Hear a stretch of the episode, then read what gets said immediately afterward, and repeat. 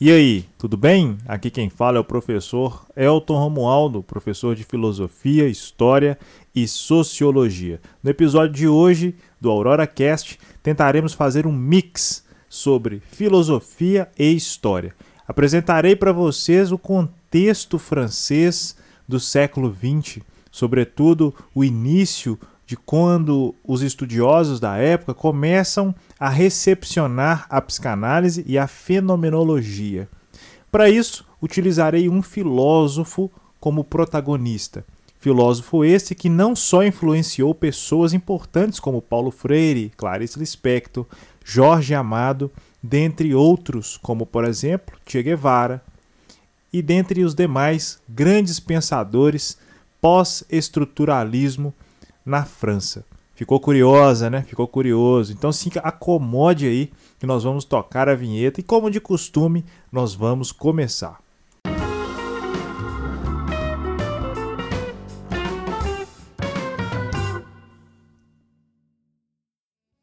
Então aí, ó, o autor que eu falei é Jean-Paul Sartre, o famoso filósofo o existencialismo na cena francesa.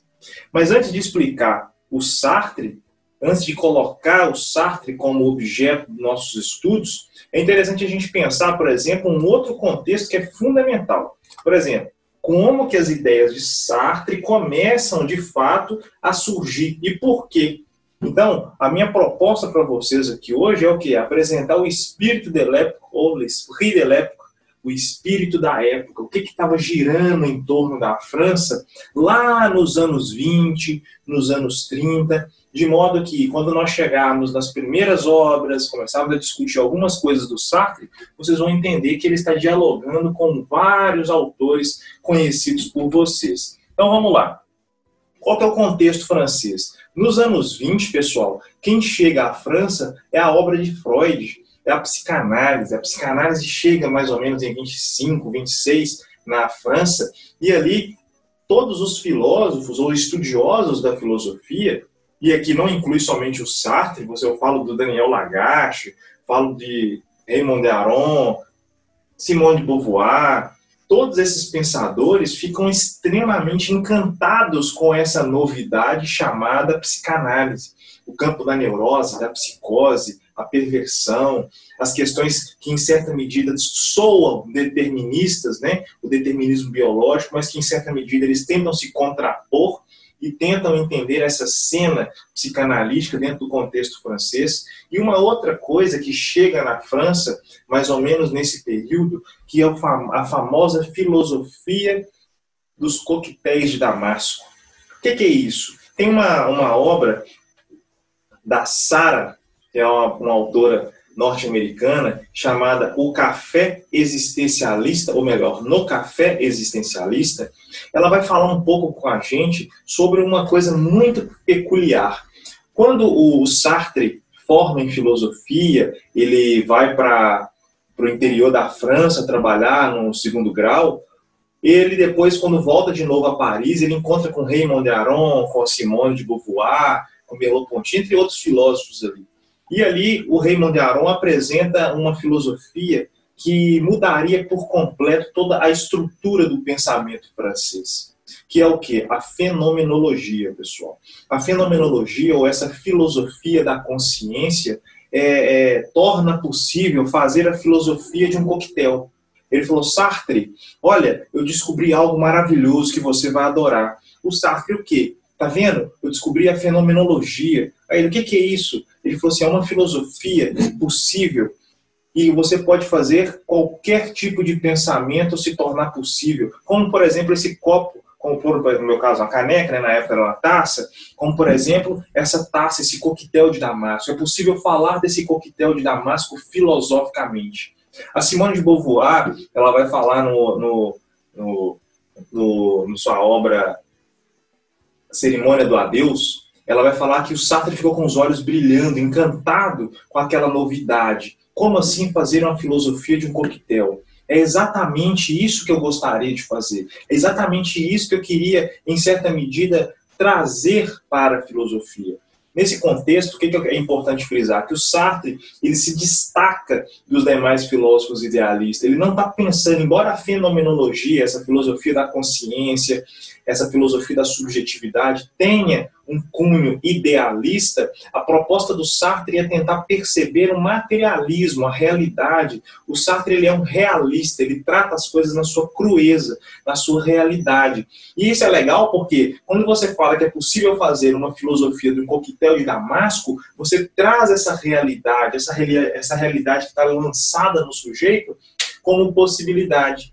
E esse é o ponto-chave da filosofia de Sartre. Para o Sartre, a filosofia se resume em que? Ela se resume em discutir, compreender, entender o ser humano.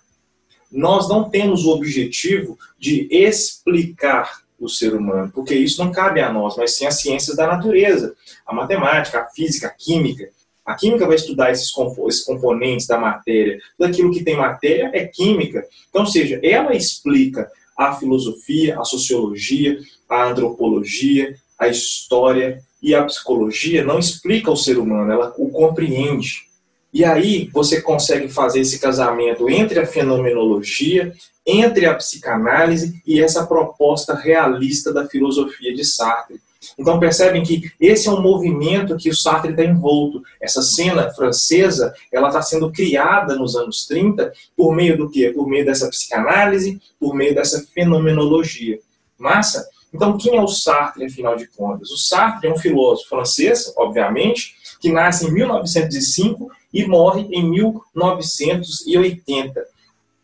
Ele estudou na L'École, né, foi professor no liceu, como eu falei agora há pouco, no interior da França, e também ele teve, foi um, um, um grande, um grande estudioso, um grande, um grande uma grande personalidade vinculada ao que? Ao socialismo. Ele foi combatente de guerra francês, foi capturado pela, pelo exército alemão. Durante a guerra, ele colocou várias e várias e inúmeras outras obras de teatro criticando o governo e o exército francês, porque o exército francês ficou passivo diante da guerra.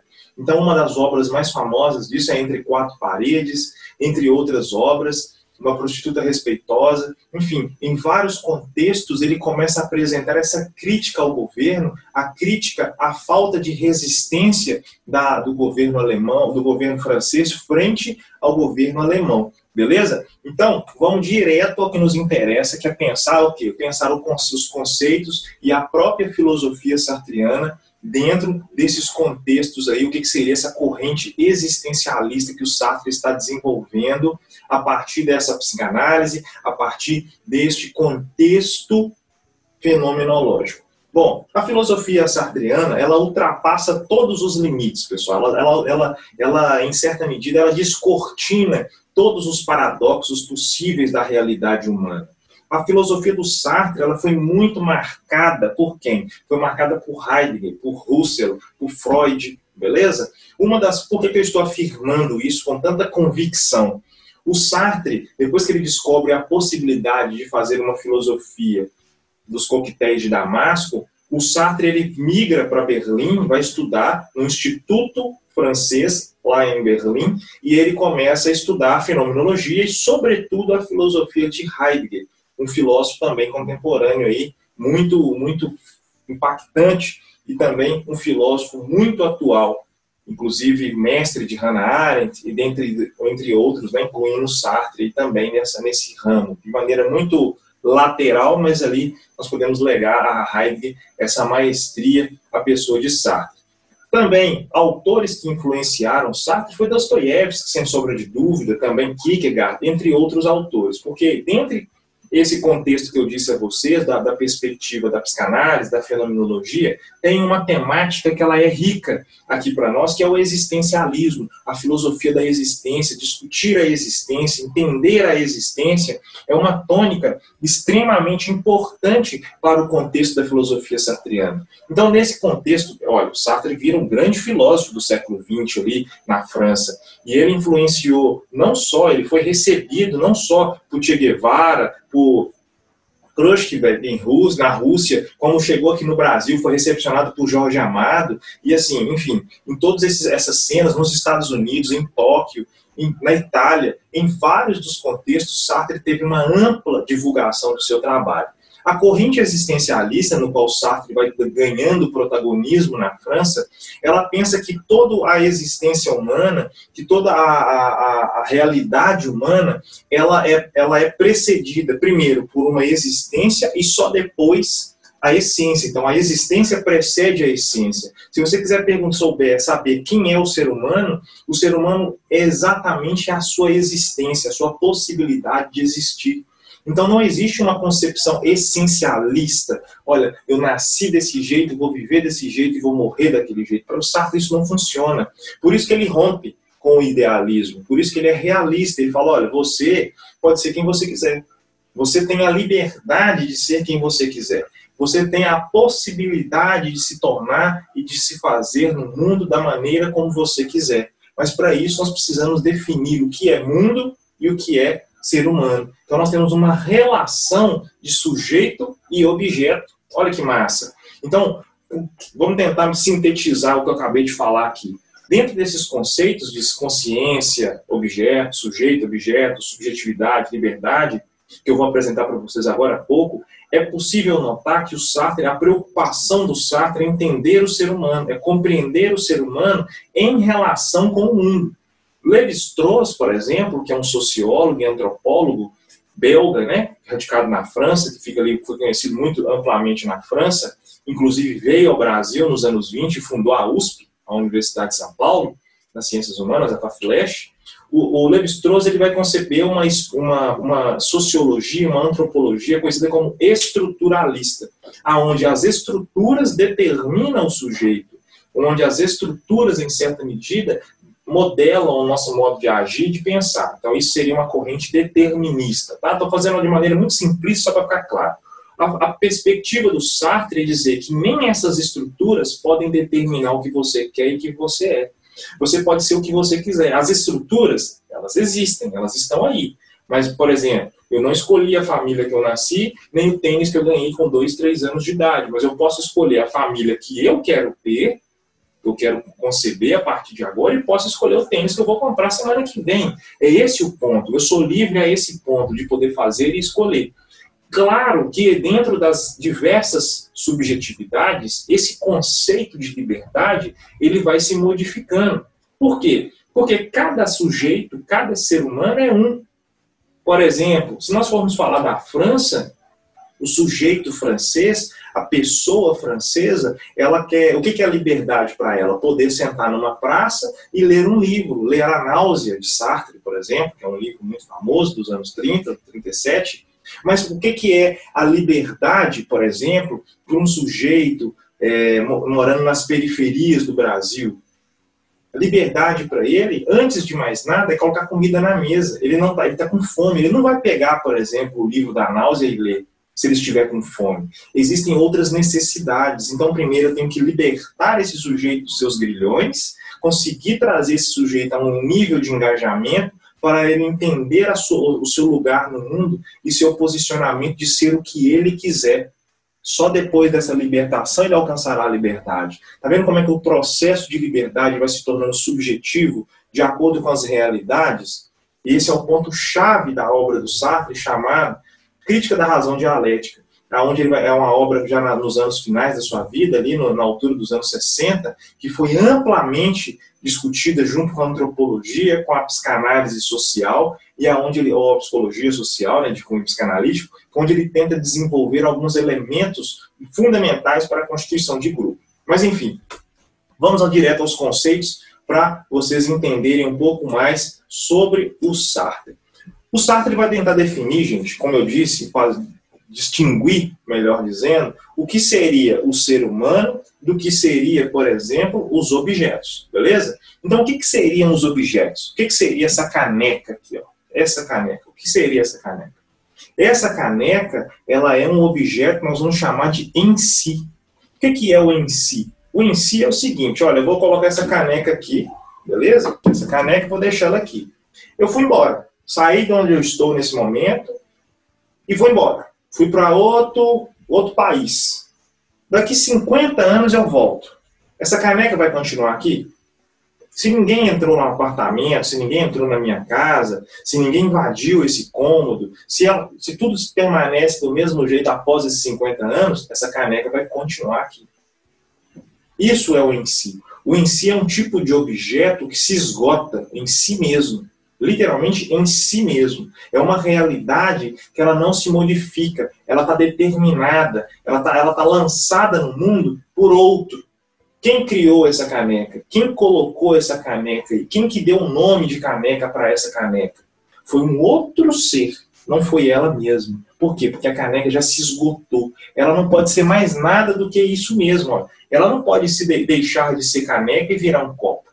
Só se o sujeito humano quiser que isso aconteça. Se eu arrancar essas abinhas aqui e fazer disso um copo.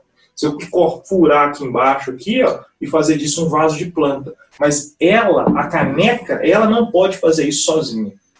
Por isso ela é um ser em si, um ser que se esgota em si mesmo. Então isso são, nós chamamos o em si, são as coisas mundanas, os objetos mundanos, como o asfalto, o muro, a parede, o quadro, beleza? A luminária, os livros, são objetos em si mesmos. Agora, por outro lado, nós temos um outro tipo de ser que é o que nós chamamos de para-si. O para-si é o quê? O para-si é toda a consciência, é tudo aquilo que dá movimento ao mundo. Então, quem dá movimento a essa caneca? Quem que tira ela daqui da frente, coloca ela aqui atrás, que tira essa aba, faz dela um copo, que fura aqui embaixo, faz dela um vaso, que joga a água fora e vai buscar outra, que leva isso para algum lugar, depois traz, é, é o para-si. O para-si é o grande objeto da filosofia de Sartre. O para-si é o ser humano, é o ser do fenômeno, é o ser que, que não se esgota em si mesmo, é o ser que tem toda a possibilidade de existência. O para-si é o ser que, sinal, que fica nauseado, é o, é o ser que está nadificado, é o ser que a existência precede a essência e é o ser que se desvela para a liberdade. Calma, eu vou explicar todos esses conceitos. Calma, calma, fica calma, fica, relaxa, ó, na dancinha, na dancinha, ó.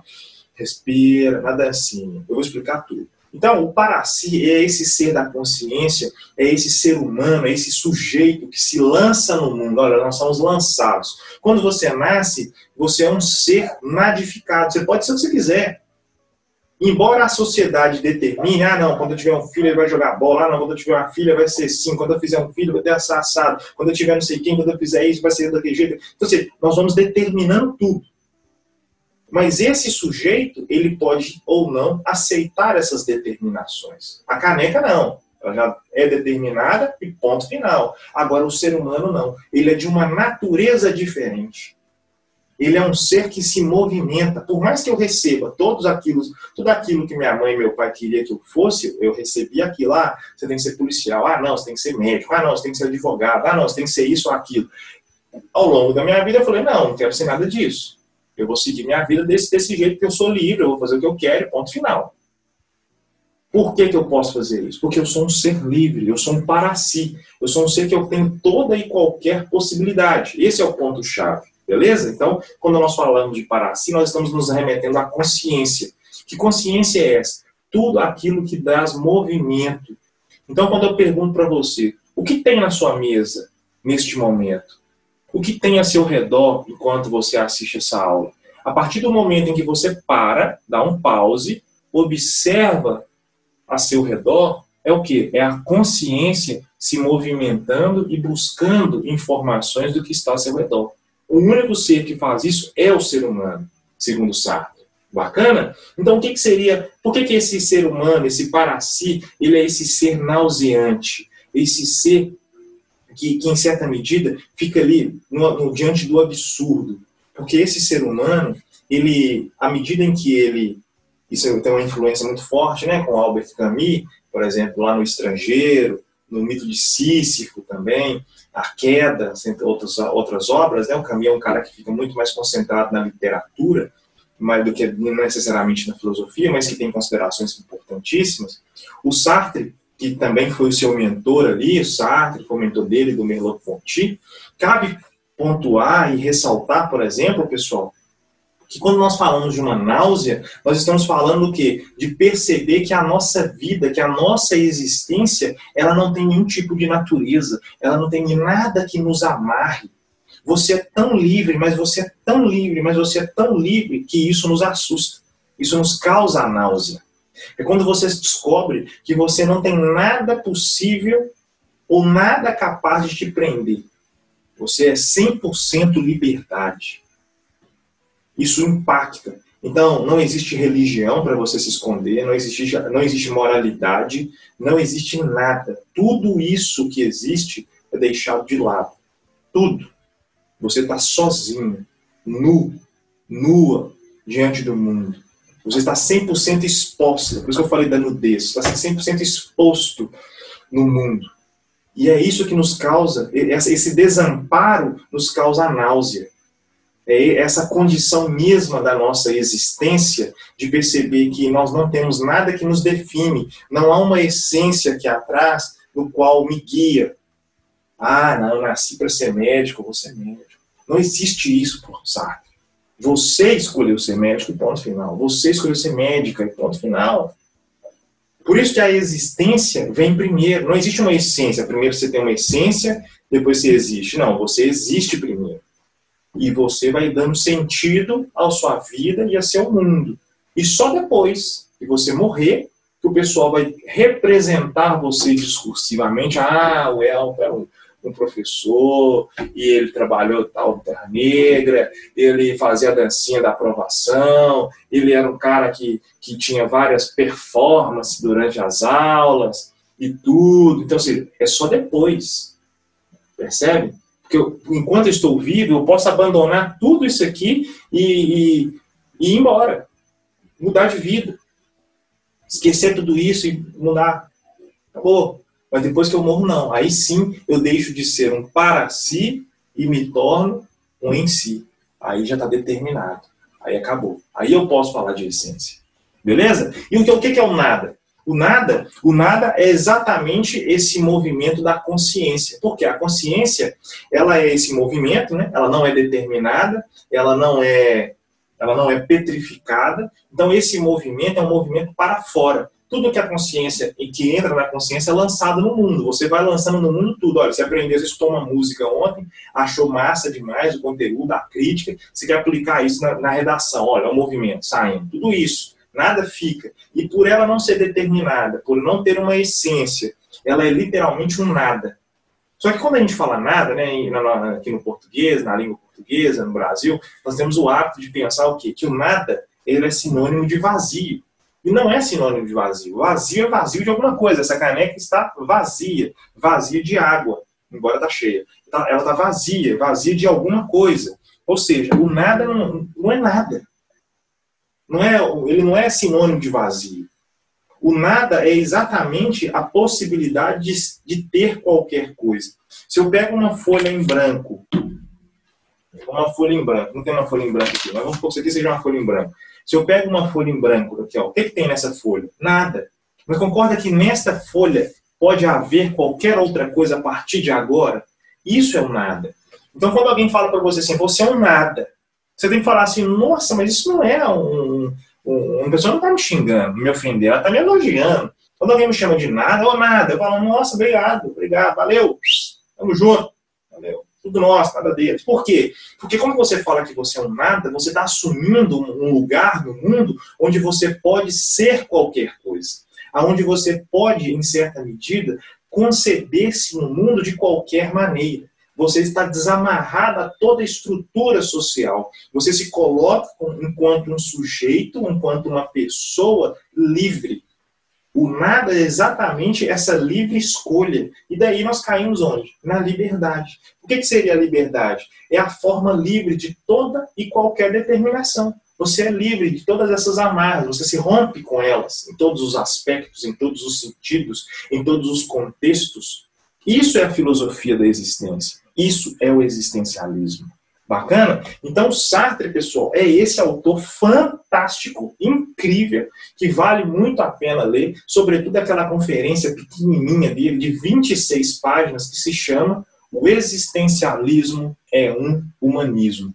todos esses conceitos que eu trouxe para vocês estão lá amarrados nessa obra, nessa obra. Vocês conseguem achar facilmente aí nas plataformas digitais de livros para comprar, acha PDF também, enfim, de maneira livre nos cursos aí das universidades. Vale muito a pena vocês lerem essa obra. Beleza? Então, ficamos por aqui. Eu agradeço e, como sempre, tchau e obrigado.